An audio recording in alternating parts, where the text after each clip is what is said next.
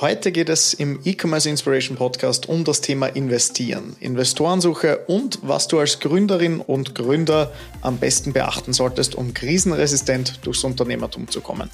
Das alles besprechen wir mit Benjamin Ruschin. Er ist selbst als Investor in mehreren Unternehmen beteiligt und Gründer von Big Cheese Ventures, wo sie Unternehmen mit passenden Interessenten zusammenführen. Ich wünsche dir viel Spaß bei der heutigen Folge des E-Commerce Inspiration Podcasts.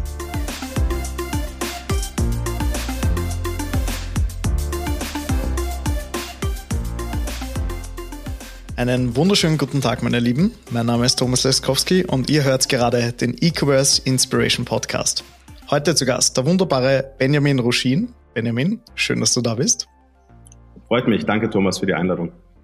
Sehr, sehr gern. Also, kurze Vorstellungsrunde meinerseits. Ich kenne Benjamin über mehrere Funktionen. Einerseits ist er als Investor tätig, andererseits ganz, ganz zurückgespult kenne ich dich sogar noch von Managers. Das war eines der ersten Veranstaltungen, die ich so in meinen jungen Jahren besucht habe, die nicht von der Schule aus verpflichtend waren.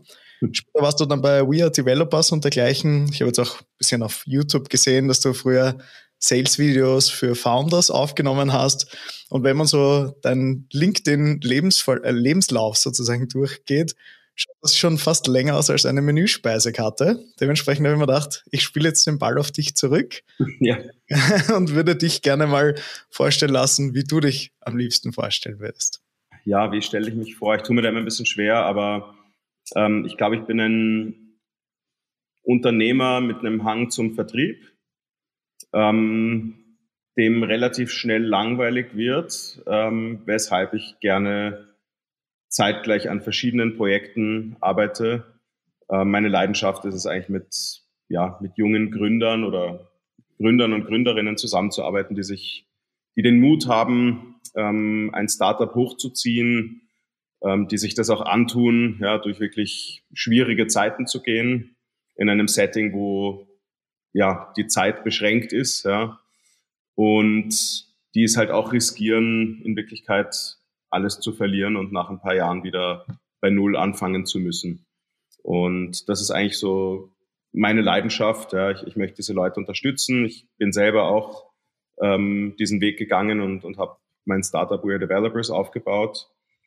Und ja, sehe mich so ein bisschen als Wegweiser und Helfer am, am Weg zum, zum Startup-Erfolg, sagen wir so. Und das habe ich mit Big Cheese Ventures dann auch institutionalisiert, gemeinsam mit meinem Geschäftspartner, dem Mark Kassler. Da habe ich das vor zwei Jahren gegründet. Wir sind so eine Venture-Boutique und wir unterstützen Startups dabei, ähm, passende und für sie ja, gute Investoren zu finden. Also bringen sie wirklich mit, mit Investoren zusammen, unterstützen sie beim Unternehmensverkauf, aber auch ähm, schon davor unterstützen wir sie im Vertrieb. Das heißt, wir sind so eine Art Sales Accelerator und, und Matchmaker für Startups und Investoren.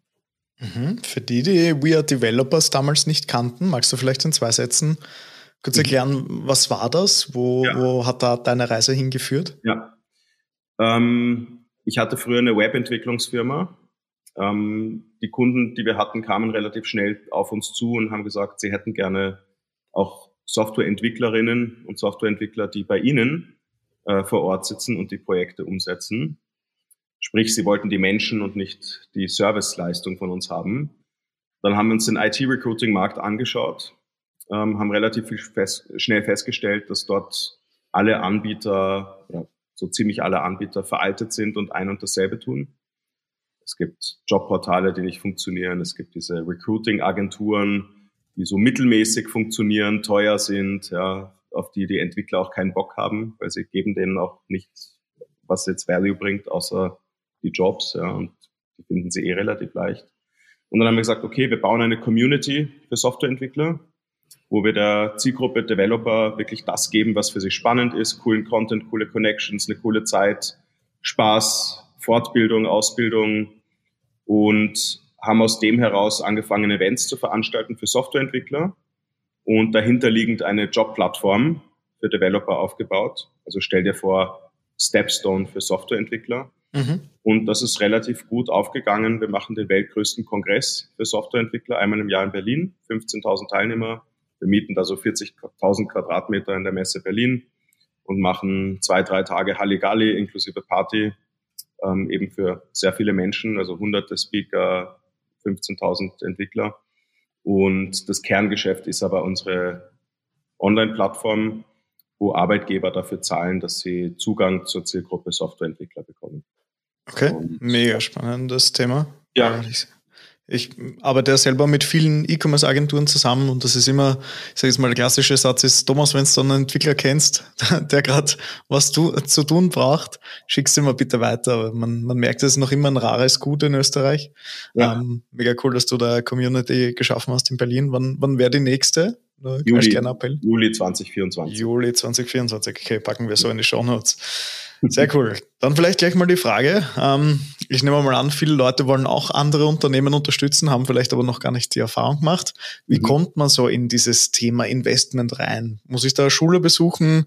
Äh, muss ich studieren? Muss ich drei Unternehmen selbst aufgebaut haben? Wie denkst du, ist so der, der Weg, wo man so seine Investorenkarriere starten könnte? Mhm. Ähm, na, ich gehe davon aus, wir beziehen es jetzt auf Startup Investing. Ähm, und nicht allgemeines äh, Veranlagen. Ähm, ich glaube, es ist erstmal wichtig, dass du selber unternehmerisch tätig gewesen bist. Ja? Also wenn du einfach nur ein Rich Kid bist, das geerbt hat ja, und noch nie einen Finger bewegt hat, ja, oder äh, ewig lang in irgendeiner Unibibliothek gesessen bist, weil du drei PhDs machen musstest, dann hast du noch nicht wirklich verstanden, was Unternehmertum ist. Ja, du hast vielleicht mhm. darüber gelesen, aber du hast selber nicht erlebt. Und ich glaube, man muss das einmal erlebt haben, ja, auch ein, das Scheitern, ja, die, die Erfolge, ähm, die harten Zeiten, die guten Zeiten. Du musst einfach mal eine Firma hochgezogen haben, um, um das Thema, wie baue ich ein Unternehmen auf, zu verstehen. Und bei einem Startup ist es ja nochmal was anderes als jetzt bei einem KMU, weil es geht darum, sehr, sehr schnell äh, und sehr, sehr ähm, erfolgreich ja, ein Unternehmen hochzuziehen. Das heißt, es ist ein Spiel mit der Zeit. Ja. Ähm, ich glaube, es gibt natürlich diese Schulungen, ja, es gibt die Startup-Verbände, die bieten dir so Crashkurse im Investing an. Es ist sicher kein Fehler, das zu machen. Wie kommt man rein? Ich glaube, es, es ist mal gut, auf die Veranstaltungen zu gehen, ähm, wo es Startup-Pitches gibt, ja, wo du Startup-Gründerinnen und Gründer kennenlernst. Ähm, von Vorteil ist natürlich, wenn du aus deiner eigenen Startup-Zeit auch ein Netzwerk hast an Investoren und Startups. Ähm, also Startups kennenlernen, dort sein, wo Startups sind, ja, also auf bestimmten Veranstaltungen. Ähm, was aber auch sehr wichtig ist, ist, dass du ein gutes Netzwerk an anderen Investoren aufbaust. Also auf Investorenkonferenzen zu gehen, da gibt's unzählige, ja, die Noah Conference in Zürich ist zum Beispiel sehr, sehr gut, da kannst du so Speed-Dating mit anderen Investoren machen. Ähm, ja, und dich einfach sehr stark austauschen, sowohl mit Investoren als auch mit Startups. Was ich empfehle, ist, wenn du anfängst zu investieren, ähm, kleine Tickets am Anfang machen, weil am Anfang lernst du. Also die, mhm. die meisten Investoren, die ich kenne, da sind die ersten zwei, drei Investments in die Hose gegangen, ja, weil sie einfach noch nicht ein Gespür dafür hatten, wie man ein Startup evaluiert, wie man eine Due Diligence macht und so weiter. Ähm, mhm. Und was auch hilft, ist, wenn man in einen Fonds investiert, in einem Startup-Fonds, ähm, wo du dann auch viel siehst, also wo du siehst, worin wird investiert, wie schauen die Businesspläne und die Pitch-Decks aus von denen, wo du vielleicht als Co-Investor auch gleich mitmachen kannst, auch einen starken Partner hast beim Fonds, der vielleicht die Due Diligence übernimmt, ja, so dass du ein bisschen weniger Risiko hast, ja, dass in deiner eigenen Due Diligence Fehler passieren. Und ja, dann fängst du halt an, einfach Erfahrungen zu sammeln, ja, mit Investments, die gut oder auch nicht so gut laufen. Ja. Und mit der mhm. Zeit entwickelt sich dann so ein Gespür für, passt das oder passt das nicht. Ja. Okay, also Veranstaltungen, Netzwerk auf jeden Fall mal gut ankurbeln, dort sein, wo die Startups generell zu sehen sind, also wahrscheinlich nicht verkehrt. Und wenn man mal nicht gleich alle Fehler selber machen mag, kleine Tickets oder in einen Fonds äh, mit investieren, dass man da, ich sage jetzt mal, ein bisschen mitziehen kann. Mhm. Welche Kennzahlen sind für Investoren dann spannend? Wenn es dann wirklich, ich sage jetzt mal, Thomas Müsli GmbH steht jetzt vor den Investoren. Mhm. Was muss ich in meinem Pitch Deck drinnen haben? So, was sind so die Basics, die jemand, der ein Unternehmen anbringen möchte, ja. darstellen also ich, sollte? Ich, ich, gehe jetzt davon aus, das ist jetzt ganz frühphasig. Ja. Zum ähm, Beispiel, genau. Ja. Also es sind nicht nur Zahlen, aber es geht mal im Prinzip darum, was ist das Problem, das du löst? Ja, ähm, wie groß ist dieses Problem? Wie groß ist der Markt, den du bespielst? Ja, ähm, je größer, desto besser. Ähm, wie löst du das Problem? Ähm, wie viele Mitbewerber hast du in dem Markt? Also bist du da alleine oder gibt es ganz viel? Ähm, ich habe zum Beispiel gestern ein Pitch-Deck von einer Hotel-Management-Software bekommen. Ja, ich glaube, die gibt's wie Sand am Meer. Da gibt's unzählige mhm. Firmen, die das machen. Ja, ist für mich gleich mal so ein No-Go. Ja. Und dann schaue ich mir vor allem an, wer ist das Team? Ja, was haben die bisher gemacht? Wie lange kennen sich die schon? Wie viele sind es? Ja, das sollten zwei bis vier sein, nicht weniger, nicht mehr. Ähm, idealerweise kennen die sich schon seit sie klein sind oder seit, seit zehn Jahren oder so. Ja, also je besser die sich kennen, desto weniger Risiko, dass es kracht. Ja. Ähm, ich versuche mir da noch Referenzen einzuholen von den Startup-Gründern. Also Leute, die die kennen, ja, die mir eine ehrliche Antwort, auch ehrliches Feedback geben zu dieser Person, ähm, um herauszufinden, ja, was sind so die Red Flags? Ja, also ich, als Investor bist du immer auf der Suche nach Red Flags. Ja, du suchst so die No-Gos. Okay. So, ähm, typischerweise der Markt ist viel zu klein oder ähm, viel zu viel Konkurrenz oder die haben überhaupt keinen Plan, was sie tun, weil der Business Case ein absoluter Irrsinn ist. Ja. Entweder zu pessimistisch, zu optimistisch, ja, falsche Annahmen. Ähm, Team ist nicht ausgewogen. Ja. Ich, ich investiere nicht in ein Startup, wo ich vier Entwickler im Gründerteam habe ja, oder vier Sales-Leute, sondern es sollte eine Person Sales gut können, eine Person sollte Finance Operations gut können, eine Person sollte ein Developer vom Background sein. Ja, das wäre mal so eine ideale mhm. Konstellation, also die Ausgewogenheit der Skills. Ähm, ja, und dann geht's vor allem in der frühen Phase um, um die Menschen dahinter. Ja, weil mhm. sie können natürlich Fehler machen, vielleicht haben sie ein paar ähm, Fehler auch im, im Deck gemacht oder in den Annahmen, aber wie sind die drauf? Ja? Werden die durchhalten? Werden die in vier, fünf Jahren immer noch in diesem Startup sitzen und an dem Problem gemeinsam äh, arbeiten oder an, an dem Startup ja? oder zerkrachen die sich innerhalb von wenigen Monaten? Mhm. Hat da irgendjemand noch ein Side-Project? Ich gehe ins Firmenbuch und schaue mir an, okay, warum ist der eine Co-Founder Geschäftsführer bei drei anderen Firmen oder bei einer anderen Firma? oder ist er Inhaber von einer anderen Firma? Was tut die? Ist er da operativ tätig? Also man sucht so nach, ist das Commitment da? Ja? Mhm. Glaube ich, dass diese Person durch gute und schlechte Zeiten gehen wird, um dieses Startup erfolgreich zu machen. Okay. viel, viel wichtiger als alles andere in der frühen Phase, weil mit diesen Menschen steht und fällt alles. Okay, bewertest du das sehr objektiv oder ist da auch ein bisschen Bauchgefühl äh, dabei? Bauchgefühl. Immer Bauchgefühl. Also immer Bauchgefühl, okay. Wenn sich's komisch anfühlt, dann Finger weg. Ja, das okay. Ist, das war auch immer so. Also ich habe zum Beispiel in ein, sagen wir, E-Commerce-Startup investiert, ja, ähm, vor nicht allzu langer Zeit. Ja, in Wirklichkeit sind wir richtig verarscht worden von dem Gründer, ähm, weil er einfach äh, falsche Zahlen hingelegt hat, Fakten verheimlicht hat. Ja okay. ähm, die Dinge ganz anders ausgesehen haben, als sie tatsächlich waren. Ja. Und ganz am Anfang hatte ich schon das Gefühl, irgendwie, der verkauft es zu gut. Ja. Es ist zu viel Optimismus dabei. Ja. Ähm, schlängelt sich so durch, ja, manche Sachen. Also es hat sich am Anfang schon ein bisschen komisch angefühlt, ja, obwohl ich das Business geil fand. Und hat sich dann auch als, als wahr herausgestellt, ja, dass das in Wirklichkeit ein Betrug war. Und okay. ja, da sind wir, also und durch solche Sachen lernst du aber, ja. Also wenn du sowas ein, zweimal erlebt hast, ja, dann vertraust du auch auf dein Bauchgefühl und, und versuchst diesen Fehler nie wieder zu machen, ja. Und ich, ich glaube, diese, ja, diese Fails, ja, und diese Totalausfälle im Portfolio, die sind ganz hilfreich, ja, auch wenn sie wehtun, weil du dadurch einfach lernst, ja. Und das tut so weh, dass du das auch so schnell nicht vergisst, ja, wenn, wenn dir mal ein Startup äh, flöten geht aufgrund der Founder-Persönlichkeit, ja, die du vielleicht schon richtig eingeschätzt hattest. Absolut richtig. Also ich glaube, Bauchgefühl generell bei vielen Entscheidungen ist so eine, eine unbewusste Rechnung, ob das Ding aufgehen kann oder nicht. Und ja. ich bin auch oft der Meinung, wenn sich das Bauchgefühl schon zu Beginn schlecht anfühlt, braucht man gar nicht mehr viel sich selbst dazu überreden, dass es doch was werden könnte, ja. sondern da ist, da ist man intuitiv meistens am richtigen Weg. Das ja. ist jetzt schon E-Commerce-Unternehmen und Thema Investment angesprochen. Ähm, ich kriege jetzt bisschen mit in der Zeit, wo wir nicht mehr Lockdown und Co. haben, dass die E-Commerce-Bubble ein bisschen ja, niederkniet mittlerweile, also dass ein ja. paar Branchen ein bisschen nachlassen. Und jetzt geraten viele in Schieflage und überlegen entweder A, ähm, Prozente der Firma abzugeben oder B, vielleicht komplett die Notlösung zu zücken. Wie ist so deine Einschätzung der E-Commerce-Branche? Oder hast du vielleicht auch selbst Unternehmen aus dem E-Commerce-Bereich in deinem Portfolio, wo du so ein bisschen hinter die Kulissen blicken lässt? Also aktuell habe ich keine E-Commerce-Firmen im Portfolio, auch bewusst nicht, weil das einfach auch eine Branche ist, in der ich mich zu wenig auskenne. Also E-Commerce Marketplaces, ähm, da habe ich selber zu wenig Erfahrung. Ähm, ja, deshalb möchte ich da jetzt auch nicht den, den großen Propheten spielen, ja.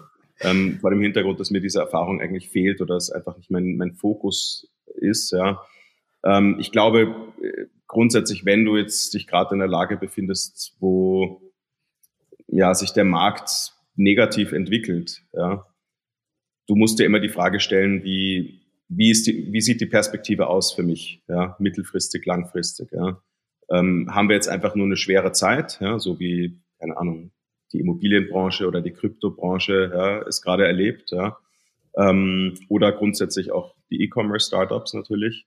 Ähm, Geht es wieder vorüber? Müssen wir das einfach durchtauchen oder ist es eine langfristige Entwicklung, ähm, die wirklich ja auch bedeutet, dass mein Unternehmen in ein paar Jahren äh, nicht erfolgreich sein wird, ja, weil, weil der Markt einfach keine Aufwärtskurve mehr äh, erleben wird. Und mhm. ich habe das schon erlebt, ja, äh, bei einer befreundeten Investorin, ja, ist reingegangen in ein Unternehmen zu einer 5 Millionen äh, Post-Money-Bewertung. Ich glaube, eineinhalb Jahre später war das Unternehmen das hundertfache wert. Also hat, war, hat eine Bewertung von, ich glaube, eine halbe Milliarde gehabt. Und die Gründerinnen und Gründer wollten, ähm, die hatten einen Käufer, der hätte eine halbe Milliarde hingelegt. Und die Gründerinnen haben gesagt, nee, wir verkaufen nicht, äh, weil wir sind ein Unicorn und unter einer Milliarde machen wir das nicht. Ja. Die wären alle ja, sehr vermögend geworden, wenn die einfach nur verkauft hätten in der Situation. Sie haben es nicht getan. Kurze Zeit später hat sich der Markt gedreht, die Firma war in Schieflage und das Unternehmen gibt es heute nicht mehr. Boah, also das heißt, anstatt okay. dass die rausgegangen sind mit acht- oder neunstelligen äh, Beträgen am Konto, äh, sind die genau mit einer Null alle rausgegangen. Und sowas ist natürlich bitter, ja. Und das erlebe ich schon sehr oft, ja, dass, dass Leute gierig sind, ja, oder einfach maximieren wollen, ja für sich selbst und am Ende ähm, daher einfach Risiken eingehen, die sie dann später sehr hart treffen. Mhm. Und ich, ich erlebe jetzt doch auch einige Unternehmen, teilweise Startups, teilweise auch einfach schnell wachsende Unternehmen, die wir vielleicht nicht als Startup bezeichnen würden, wo Gründer immer wieder mal Secondaries machen. Also sie verkaufen immer wieder mal was ab. Ja. Ähm, es gibt Investoren, die die stört das nicht. Andere Investoren stört das sehr wohl. Aber ähm, ja, da wird so ein bisschen immer wieder mal abgeschöpft, ja, für den Fall der Fälle, dass das alles nichts wird am Ende, ähm, dass man dann als Gründer doch ähm, trotzdem etwas verdient hat, ja, und nicht mit nichts dasteht am Ende, ja. Und mhm. dieses Managen von Risiko und dieses, ähm, ja, nicht alles auf eine Karte setzen, das ist schon ein großes Thema in, in dieser Branche, weil da wird halt alles auf eine Karte gesetzt. Ja. Mhm. Und ich denke mir, es, es macht schon Sinn, ein bisschen das Risiko zu hedgen und ähm, ja, auch für schlechte Zeiten vorzusorgen und, und für Worst Cases vorzusorgen.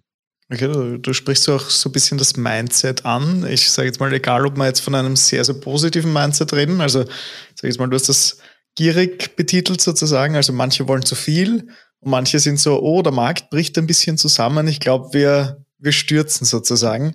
Was würdest du so generell fürs Mindset für Gründerinnen und Gründer oder ich sage jetzt mal in so einer Marktschieflage mitgeben? Nicht gleich das Handtuch werfen, irgendwelche Marktzahlen anschauen oder was wäre so dein erster Hilfekoffer, den du fürs Mindset mitgibst, dass man da wieder auf Kurs kommt? Also ich glaube, du brauchst so, wenn du gerade in einem, in einer Down-Phase bist, ja, egal in welcher Branche, du brauchst so einen Krisenplan. Ja, was machen wir jetzt? Was tun wir jetzt? Äh, wir reduzieren die Kosten. Wo reduzieren wir die? Ja, wen müssen wir entlassen? Wo müssen wir Kosten runterfahren? Wo müssen wir vielleicht, müssen wir vielleicht unser Büro aufgeben und in einen Coworking Space ziehen? Ähm, müssen wir vielleicht die Gehälter reduzieren? Ja, ähm, du brauchst so einen Stufenplan, ja, damit du ganz genau weißt, was du jetzt tust, ja, ähm, und was die nächsten Steps sind. Ähm, weil das Wichtigste ist dann Überleben. Also das Wichtigste ist, dass, dass du positive Zahlen am, am Bankkonto hast, ja, dass du nicht in die Insolvenz schlitterst, ja, und dass du einfach vorsorgst. Und ähm, ich glaube, das Thema Risikomanagement, wir sehen gerade, wie, ein, wie einer der größten Immobilienkonzerne Europas äh, wahrscheinlich in die Insolvenz schlittert mit der Signa Holding hätte vor zehn Jahren wahrscheinlich niemand gedacht, ja, weil es ein hochprofitables, äh, tolles Unternehmen war. Ähm, es kann immer bergab gehen. Ja, und du musst ein gutes Risikomanagement haben, um Sorge zu tragen für bestimmte Szenarien, die eintreffen. Manches kannst du vorhersehen, ja, manches nicht. Ja. Wir konnten bei We're Developers zum Beispiel nicht vorhersehen, dass eine Pandemie namens Covid plötzlich äh, aus dem Boden schießt und das für uns bedeutet, dass A, die Unternehmen nicht mehr recruiten, das waren unsere Plattformumsätze, und B, Events nicht mehr stattfinden, das waren unsere Event-Sponsoring und Ticketverkaufsumsätze. Also plötzlich sind uns äh, 2020, da im März, April, wann das war, ähm, sämtliche Umsätze weggebrochen. Ähm, darauf konnten wir uns gar nicht vorbereiten. Ja. Ähm, wir haben dann schnell gehandelt ja, und wir haben das Ganze umgedreht. Ja. Wir, haben, wir haben wirklich das Ruder rumgerissen, fingen an, Online-Events zu machen, haben alles umgeschichtet. Ja. Aber das war deshalb, äh, weil hier einfach schnell und, und smart gehandelt wurde. Ja. Viele andere haben das nicht getan. Und du musst einfach Szenarien vor Augen haben und das ist meistens auch Aufgabe des CFOs, ähm, was alles passieren könnte im Worst Case. Ja, also äh, die Signa Holding hatte kein besonders gutes Risk Management, weil man hätte antizipieren müssen, dass Zinsen auch äh, ja, rapide nach oben äh, rasseln können ja, oder sich steigern können. Und dass das dann bedeutet, dass sich die Kosten der Immobilienfinanzierung verzehnfachen. Ja. Ähm, hat offenbar niemand getan und jetzt ist die Firma de facto kurz vor der Insolvenz. Ja. Ähm, das heißt, Risk Management ist einfach super wichtig und das muss jeder Gründer vor Augen halten. Mhm.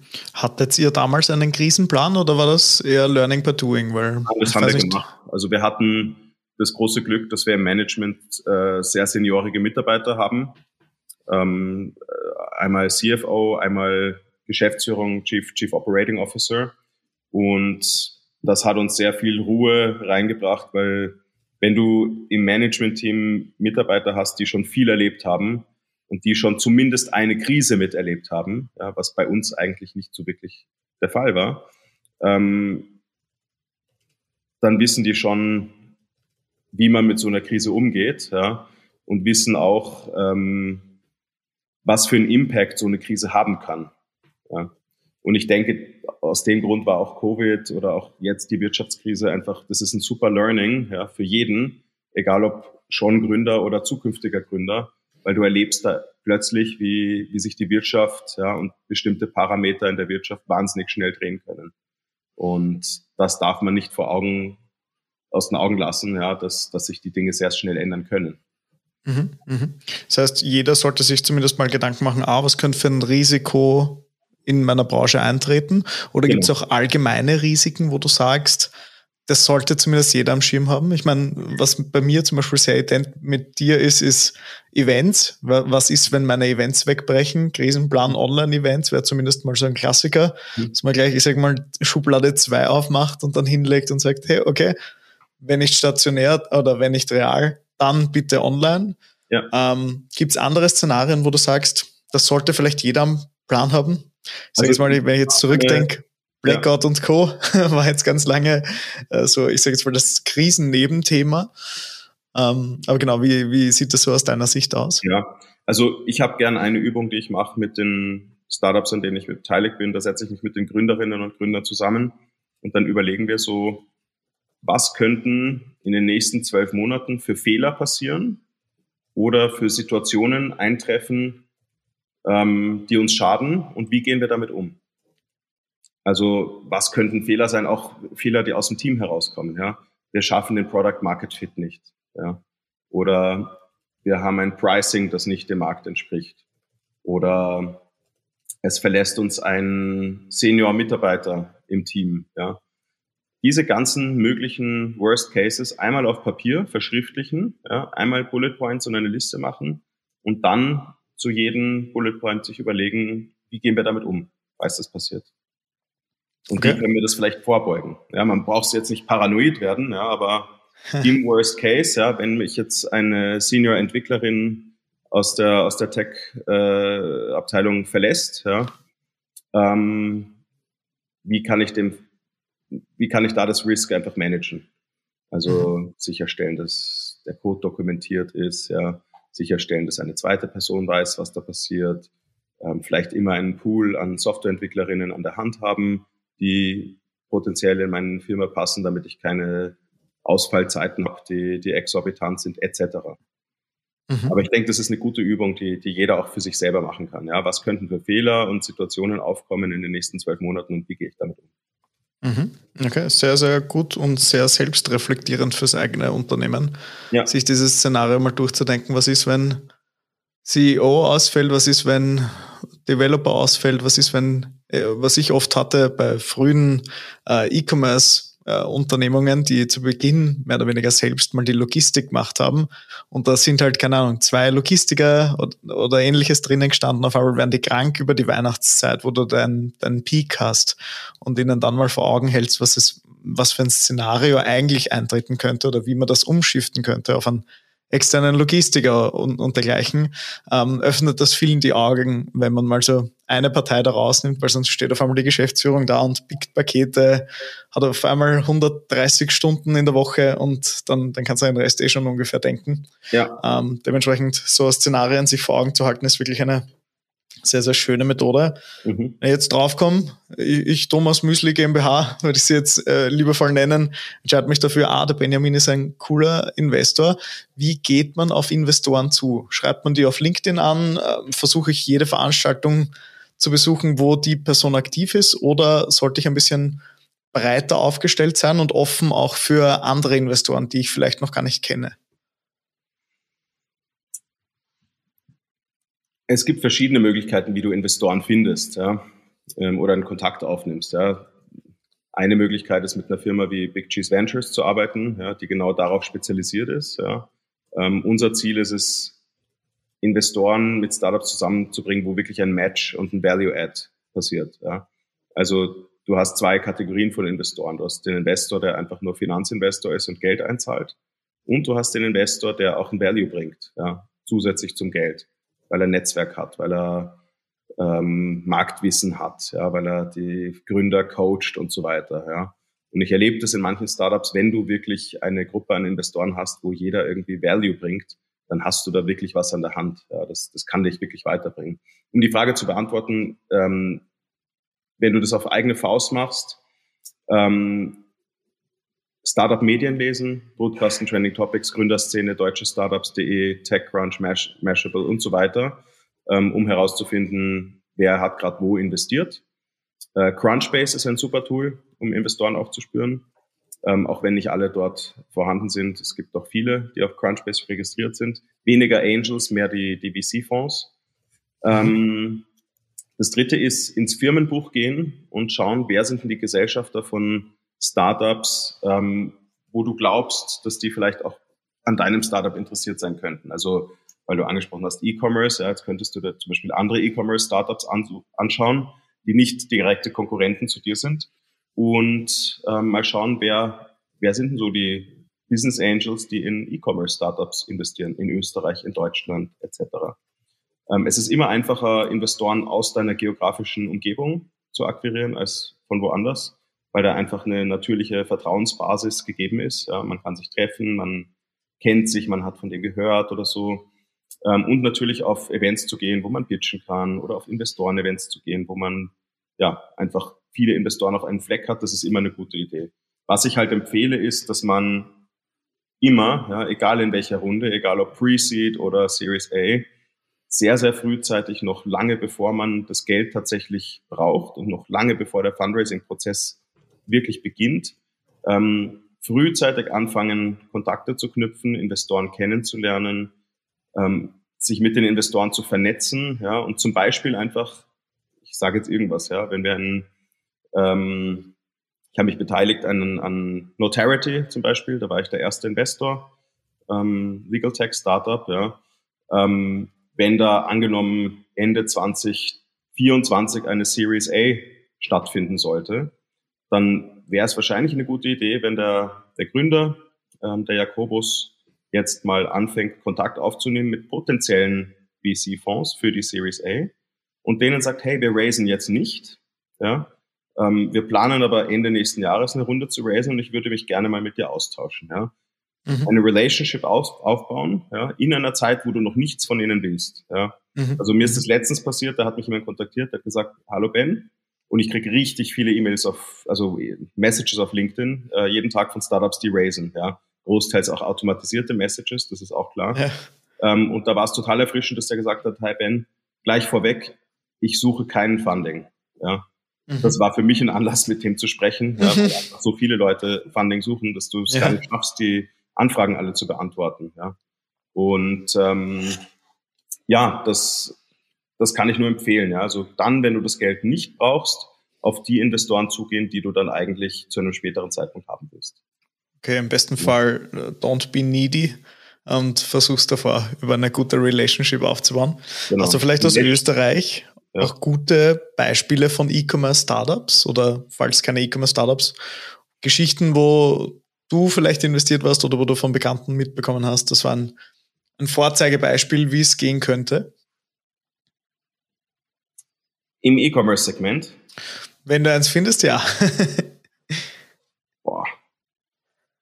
Ansonsten gerne ein anderes. Du hast jetzt von Notarity gesprochen. Mhm. Ähm, du hast gesagt Legal Tech. Wie kann man sich das vorstellen oder was ist die, was ist die Grundsubstanz sozusagen? Ähm, ja, also Menschen wie du und ich, Unternehmer oder Menschen, die Immobilien kaufen oder Menschen, die sonst wie mit Notaren zu tun haben, die müssen immer wieder mal zu einem Notar gehen. Ja, also wenn du ein Business Angel bist, der viel investiert, dann bist du jeden Monat beim Notar.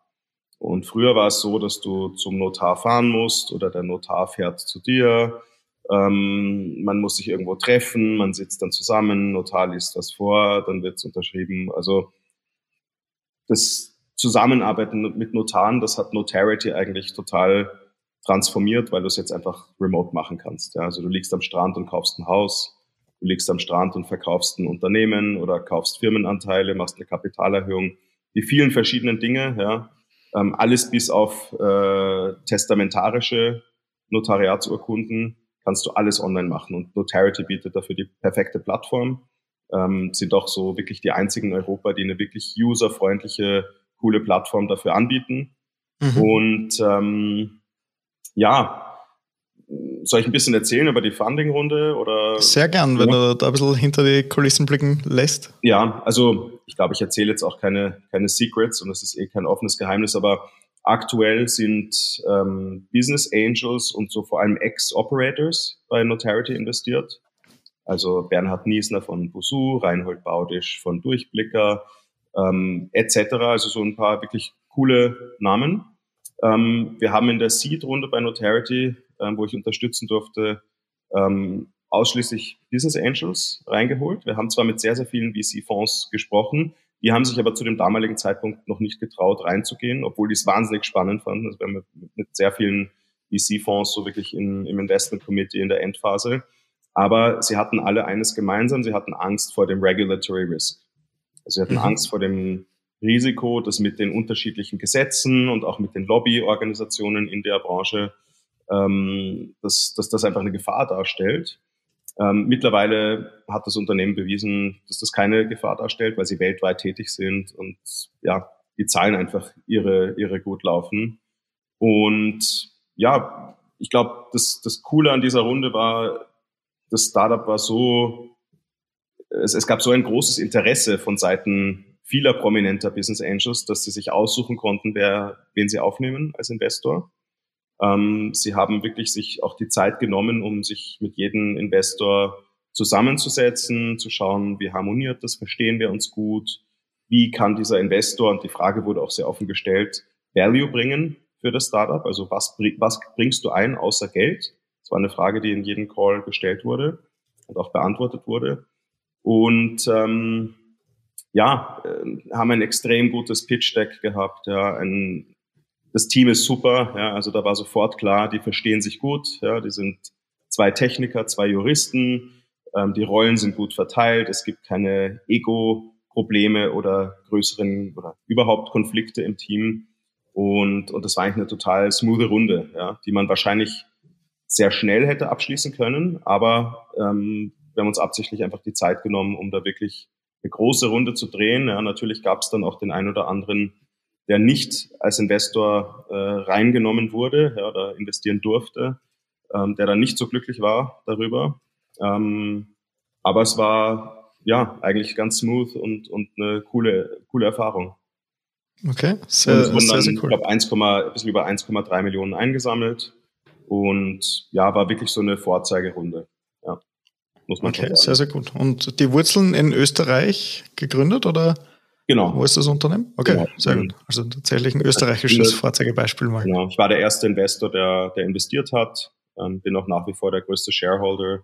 Und ja, ist ein Startup, auf das ich total stolz bin, weil die einfach alles richtig machen. Das glaube ich. Ja, voll.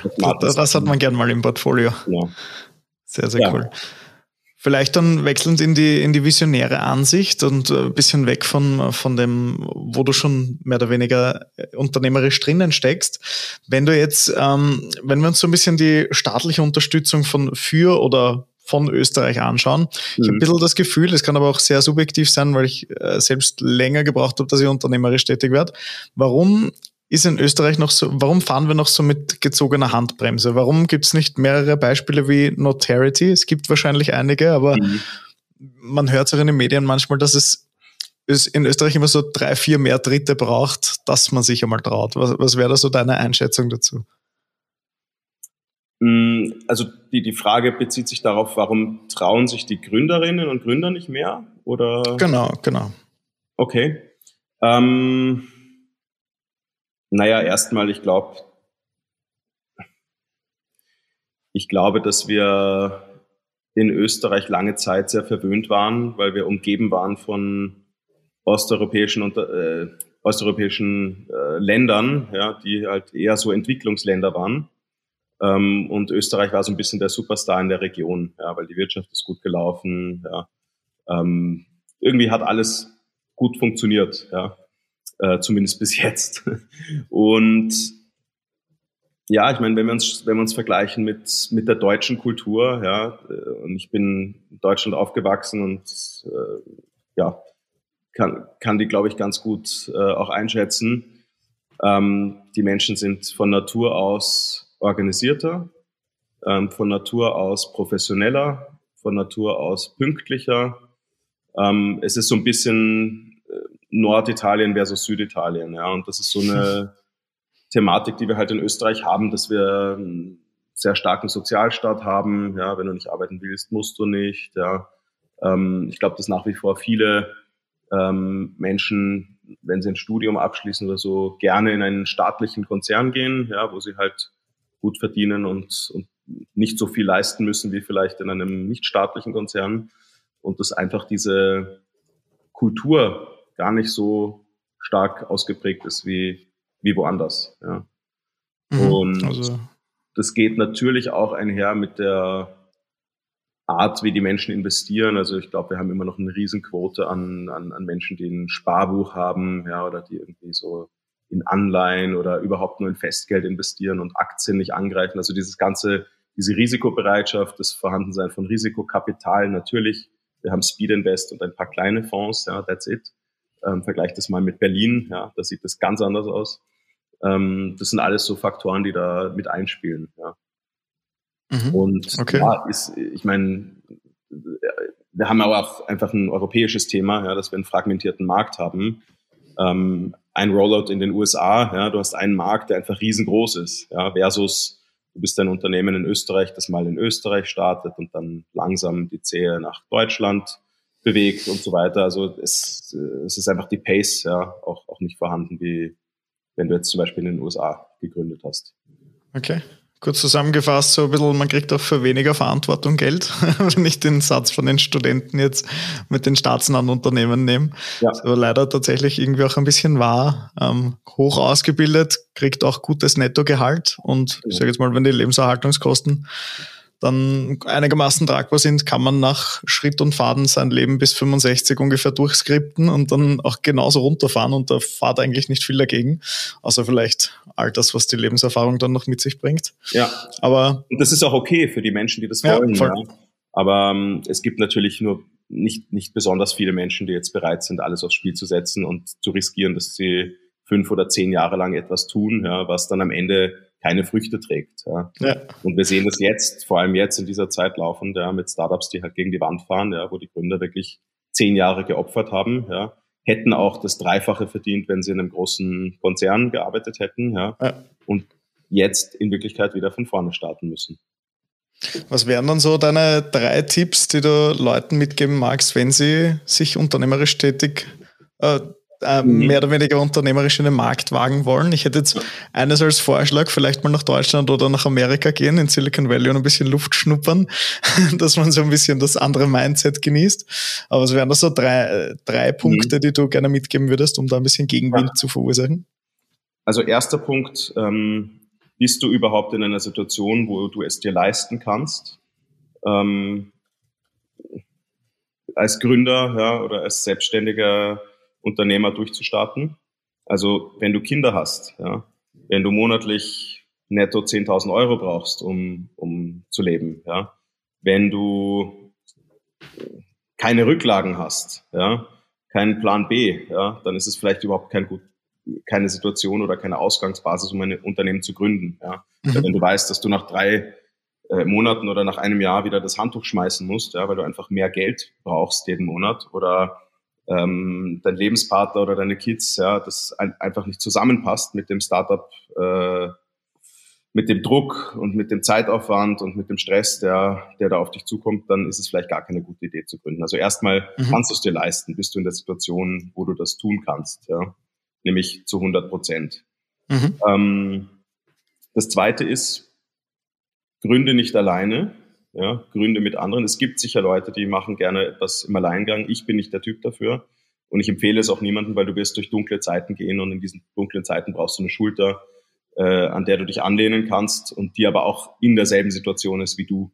Ja, und nicht einfach so die Tante, die sagt, ja, wird schon alles wieder gut. Und wenn du mit deinen Gründern etwas oder deinen Co-Foundern etwas startest, ja, das müssen Leute sein, die du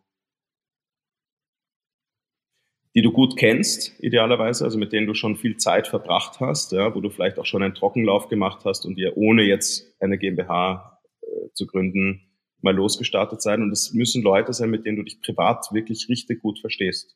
Mhm. Ja, weil wenn du privat keinen Bock hast, ja, abends mit denen mal auf einen Drink zu gehen, ja, ja. Ähm, ob du es jetzt tust oder nicht, aber wenn du dich privat mit denen nicht verstehst, dann wird es super schwierig. Ja. Aber eine reine Zweckbeziehung davon halte ich nichts und es geht auch nicht gut auf die Dauer. Ja, also ja. man muss irgendwie Gemeinsamkeiten haben und, ähm, und auch in einer ähnlichen Situation sein. Also was immer schlecht ist, ist, ähm, zwei Gründerinnen starten was, ja, die eine hat Kohle im Hintergrund, die andere nicht. Mhm. Ja. Äh, die eine hat, äh, keine Ahnung, ein fettes Haus, ja, die andere wohnt im, im Sozialbau. Also es ist immer schlecht, wenn du zwei ganz unterschiedliche Welten hast, die aufeinander klaffen weil irgendwann wird es ein Thema werden. Mhm, aber vom Skillset her eher heterogen, wenn ja. ich das jetzt von zuerst ja. richtig ja. verstanden habe. Ja. Und ja, das dritte ist, überleg dir, ob das etwas ist, was du wirklich langfristig machen willst, ja. Weil der Anfang ist immer cool, ja. Gründen macht Spaß, ja. Du gründest eine GmbH, es gibt eine Pressemeldung, alle klatschen. Ähm, alle finde ich toll, ja, du startest, deine Family sagt super und, und großartig und deine Oma schickt den Brutkastenartikel an all ihre Freundinnen. Das ist immer so der Anfang, ja. ja. Ähm, aber irgendwann musst du delivern, ja. Und dann musst ja. du ein Produkt auf den Markt bringen und du musst es verkaufen und du musst monetarisieren und du musst Leute hiren und dann passiert dir lauter Scheiß, ja. Es, die Leute kündigen, das Produkt funktioniert nicht, der Markt dreht sich, es ist Kryptowinter etc. Also es passieren dann einfach Dinge, willst du das wirklich? Ja? Oder möchtest du lieber eine gut bezahlte Position bei irgendeiner Bank oder irgendeiner Unternehmensberatung, wo du halt deine 60 Stunden abstotterst jede Woche und, und dafür aber ordentlich bezahlt wirst. Mhm. Okay, also kurz zusammengefasst, es gibt bessere Lebenssituationen zum Starten. Ich kenne das aus meiner ersten Gründung. Ich habe keine Kohle am Konto gehabt. Das heißt, du musst irgendwie für Reichweite sorgen, die du nicht bezahlen kannst. Das heißt, du musst andere Wege finden. Muss aber dazu sagen, das war für mich ein super Learning, ja. dass man nicht immer Geld braucht, um zur Reichweite zu kommen. Das war ja. für mich super wichtig. Ähm, nicht alleine gründen, auf jeden Fall zumindest nicht nur im einsamen Kammer versumpern, sondern ja. sich auch austauschen, auskotzen. Ähm, muss ich sagen, war auch für mich extrem wichtig. Ich meine, du kennst die Eventszene eh, man kann sich dort extrem viel austauschen, aber sag jetzt mal nur drei Monate im dunklen Kämmerlein vor sich hin werken, dann geht man raus und hat kein Product Market Fit. Mhm. Wäre natürlich bitter. Und zu guter Letzt so ein bisschen das Mindset-Thema. Was, was willst du wirklich? Würdest du das auch machen, wenn du gerade kein Geld dafür kriegst? Mhm. Ähm, kannst du das überhaupt lange durchziehen oder machst du jetzt jede Woche ein Event, weil dann greifst wahrscheinlich auf dem Zahnfleisch daher ja. mit der Zeit, wenn du das nicht in irgendeiner Art und Weise Prozess automatisierst. Ja. Und wenn ich noch einen vierten ja. Punkt äh, ja, darf, ich finde es super wichtig, dass du dich als Gründerin oder Gründer mit vielen anderen Gründerinnen und Gründern austauscht. Weil ja. auch, auch mit denen, so. die, die schon länger im Business sind, ja, die vielleicht schon Exit hinter sich haben, ja, ähm, und da so eine Art Support-Netzwerk hast, ja, weil was alle gemeinsam haben, ist, es gehen alle früher oder später durch die Hölle. Ja, es gibt mhm. ein schwieriges Jahr, es gibt eine schwierige Situation, es gibt Streit mit dem Co-Founder, es gibt, es kündigen Mitarbeiter, ähm, Dinge funktionieren nicht, es gibt Liquidität, Liquiditätsengpässe, Stress mit einem Investor. Also diese Situation, die haben wahrscheinlich die meisten Gründerinnen und Gründer in deinem Umfeld schon erlebt. Und wenn du dich mit ihnen austauscht, ja, dann merkst du einfach relativ schnell, das gehört halt dazu. Ja, und die haben auch oft Lösungen, wie du mit so einer Situation umgehst. Ja. Also ich weiß noch, wir hatten mal die Situation, da hatten wir einen Liquiditätsengpass und mich hat das total fertig gemacht. Ja. Ähm, und ich habe dann aber mit einem unserer Gesellschafter gesprochen, der schon ja, einige Unternehmen äh, hochgezogen und erfolgreich verkauft hat. Und der hat da gar keine große Sache draus gemacht. Der hat gesagt, du, ja, das ist halt so, und jetzt reden wir halt mit dem und dem und dem, ja. Und am Ende wird alles gut und, und, und der hat ein großes Smiley im Gesicht gehabt in der Situation, wo ich dachte, okay, äh, wir sterben gerade, ja, wir kommen dann nie wieder raus, ja, das, das Ende von allem, ja. ja. Und, und, und ja, so habe ich halt einfach gelernt, okay, es gibt Wege, wie man mit diesen Situationen umgeht und da helfen dir aber nur die Leute, die das schon geschafft haben.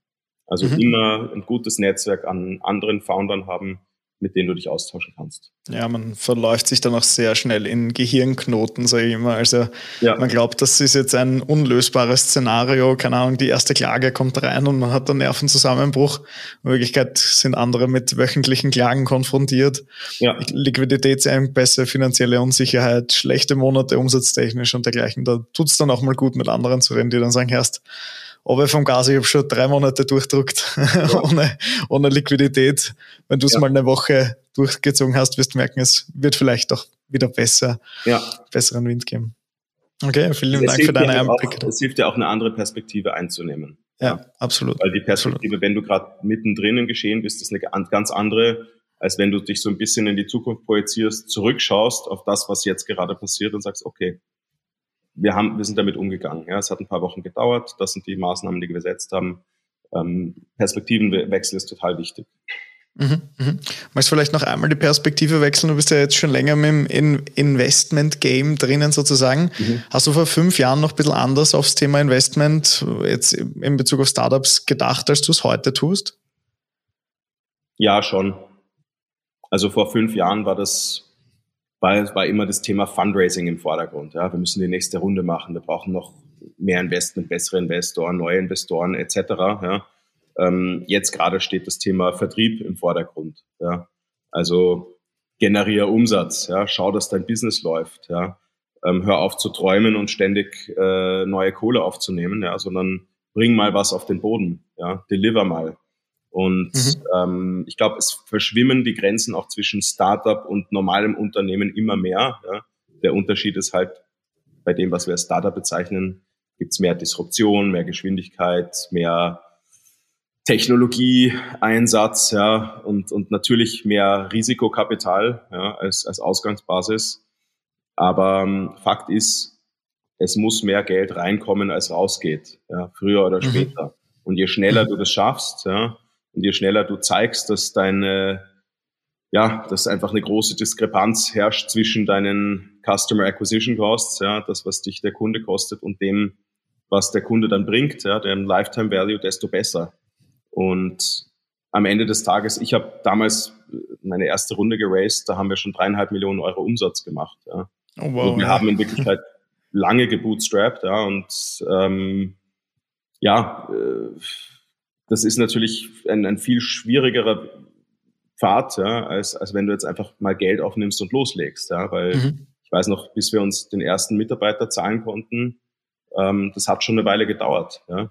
Mhm. Und ähm, ja, ich, ich, ich glaube, das hat mir schon viele Learnings gebracht, aber jetzt ist es immer noch, oder jetzt ist es umso mehr klar für mich, ja, ähm, du musst performen, du musst delivern. Ja, es geht nicht so sehr ums Fundraising, es geht darum, dass dein Business funktioniert. Ja. Mhm. Fundraising mhm. ist ein Mittel zum Zweck dafür, aber nicht das Endgoal. Ja.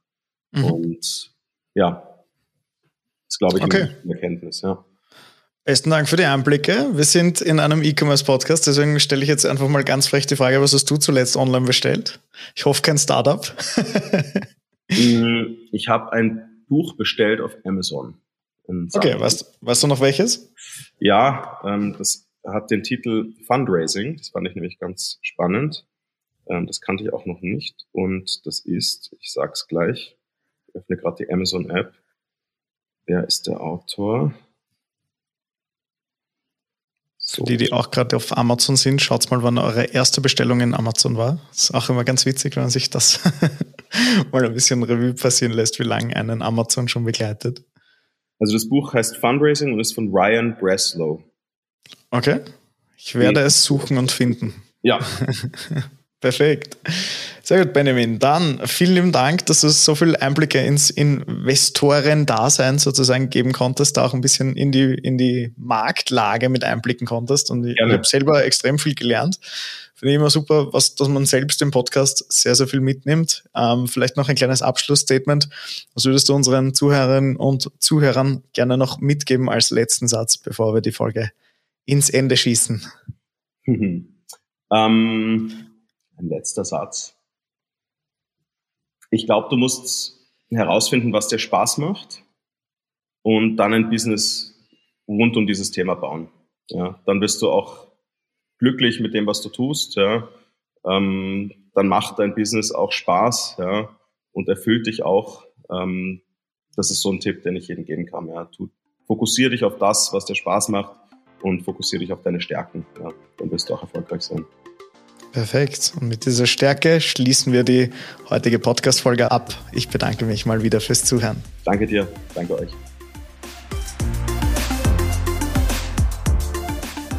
So, meine Lieben, das war eine weitere und damit die letzte Folge des Jahres des E-Commerce Inspiration Podcasts. Dieses Mal mit dem wunderbaren Benjamin Ruschin. Wenn dir die Folge gefallen hat oder dir generell der Podcast sehr gut gefällt, würde ich mich freuen, wenn du den Podcast bewertest. Das machst du am besten in der App, wo du gerade bist, unter Show bewerten. Solltest du vielleicht selbst mal ein Thema anbringen wollen oder du hast Fragen, die wir im Zuge des Podcasts beantworten sollen, bitte zögere nicht und schreibe uns eine Nachricht an 0677 638 18861. Gerne per WhatsApp oder per SMS oder du gehst über die Kontaktdaten in den Shownotes einfach zu uns und schickst uns diese Nachricht. Ich bedanke mich wieder fürs Zuhören. Ich bedanke mich für ein wunderbares 2023er Jahr und wir hören uns in aller Frische im neuen Jahr wieder. Bis bald.